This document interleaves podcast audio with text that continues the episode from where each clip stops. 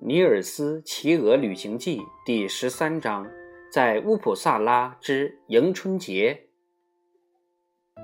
就在此时，发生了这样一件事情：当大学生呼呼沉睡的时候，一个身穿黄色皮裤、绿色背心、头戴白色尖帽的小人儿站在靠近大学生住的阁楼的一幢房子的屋顶上。他自己想着。要是他换个位置，成了那个床上睡大觉的大学生的话，他会感到非常幸福。两三个小时之前，还逍遥自在地躺在埃考尔松德附近的一丛金盏花上栖息的尼尔斯·豪格尔森，现在却来到了乌普萨拉。这完全是由于杜鸦巴塔基。蛊惑他出来冒险的缘故。男孩子自己本来并没有想到这里来的想法。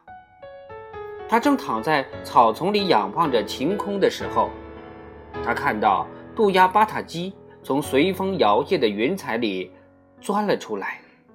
男孩子本来想尽量躲开他，但是巴塔基早已看到了他，转眼间。就落在金盏花丛中，同大拇指攀谈起来，就好像他是大拇指最贴心的朋友一样。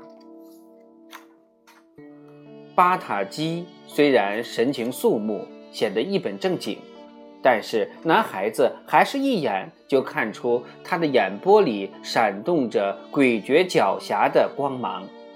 他下意识地觉察到巴塔基大概又要装神弄鬼地引他入什么圈套，于是他下了决心，无论巴塔基怎样鼓起如簧之舌，他也绝不轻信。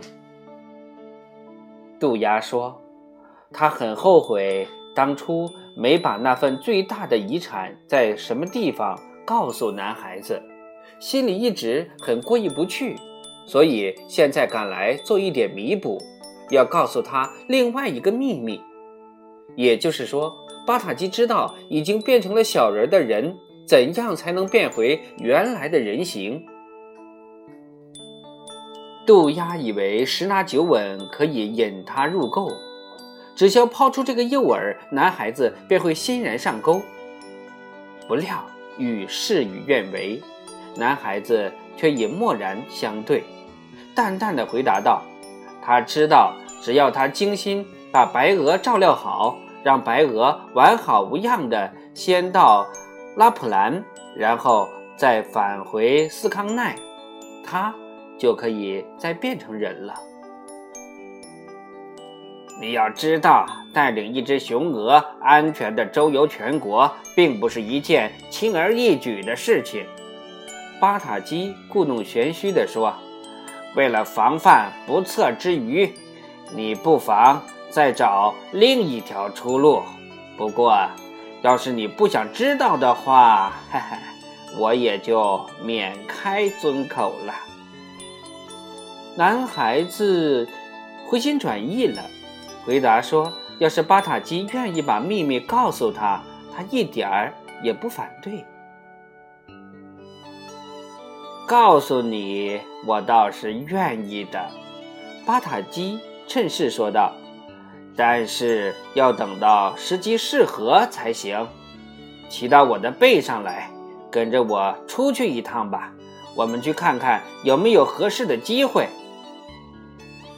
男孩子一听，又犹豫起来，他弄不清楚巴塔基的真正用意是什么。哎呀！你一定对我不大放心，杜鸦说道。可是男孩子无法容忍听别人说他胆小怕事，所以一转眼他就骑到杜鸦背上了。巴塔基把男孩子带到了乌普萨拉，他把男孩子放在一个屋顶上，叫他朝四周看，再询问他这座城市里住的是些什么样的人。还有这座城市是由哪些人管辖的？男孩子仔细观察着那座城市，那是一座很大的城市，雄伟壮观地屹立在一大片开阔的田野中央。城市里气派十足，装潢美观的高楼大厦到处林立。在一个低矮的山坡上，有一座磨砖砌成的坚实的宫殿，宫殿里的两座大尖塔直触云霄。这里大概是国王和他手下住的地方吧，他说道。猜的倒不大离谱，杜鸦回答说：“这座城市早先曾经是国王居住的。”但是昔日辉煌的时代已经一去不复返了。男孩子又朝四周看了看，只见一座大教堂在晚霞中熠熠生辉。那座教堂有三个高耸入云的尖塔、庄严肃穆的大门和浮雕众多的墙壁。这里也许住着一位主教和他手下的牧师吧？他说道。猜的差不多。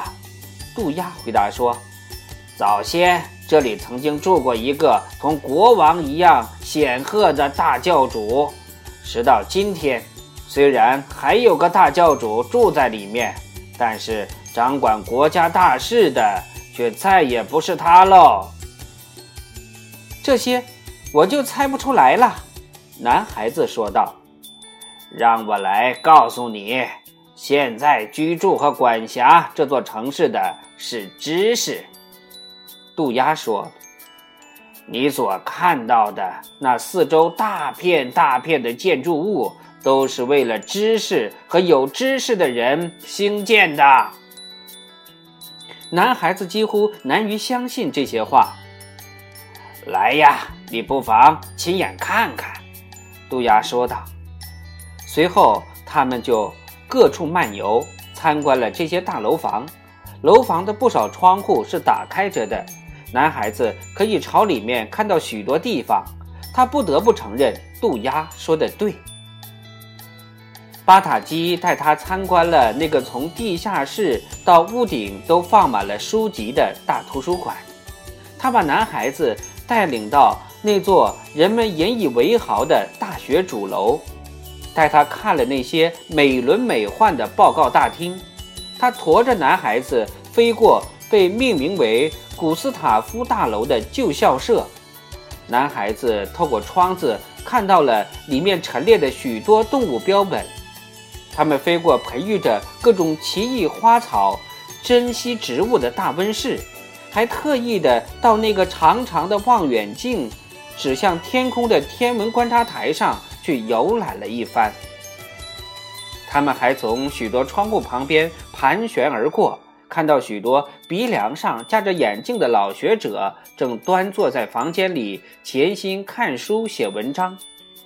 房间四面书籍满架，他们还飞过阁楼上大学生们的房间，大学生们直着身子躺在沙发上，手捧厚书在认真阅读。